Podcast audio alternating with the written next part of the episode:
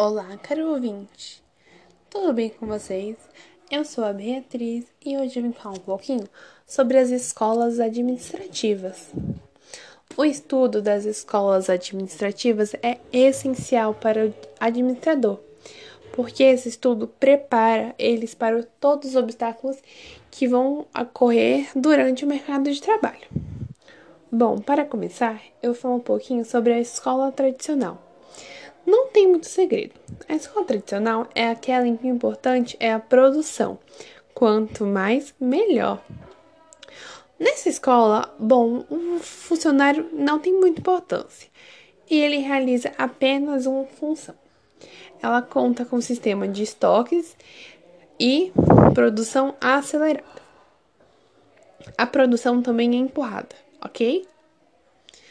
Bom, agora falando sobre a escola japonesa, a história muda. Por conta do pequeno espaço territorial do Japão e dos altos índices de desastres naturais, eles não podem contar com grandes estoques. Além disso, existe uma alta exigência de qualidade e pluralidade de funções realizadas pelos funcionários. A produção é puxada o que significa isso? Significa que a produção ocorre de trás para frente, pensando justamente em não ter estoque. Por fim, a escola sociotécnica, que é o sonho de muitas pessoas. Porque na escola sociotécnica existe uma liberdade maior do que nas outras empresas.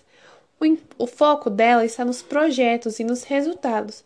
Por isso, os trabalhadores têm liberdade a mais do que nas outras escolas.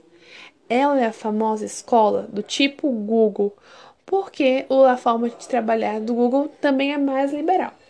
Isso não quer dizer que os trabalhadores da escola sociotécnica não trabalhem, não é isso. Eles apenas podem fazer muitas vezes seus próprios horários, têm uma liberdade geográfica de trabalho maior. Então é isso. Foi bem rapidinho, mas eu espero que você aí do outro lado da tela que esteja ouvindo esteja entendido. Tchau, tchau, até a próxima!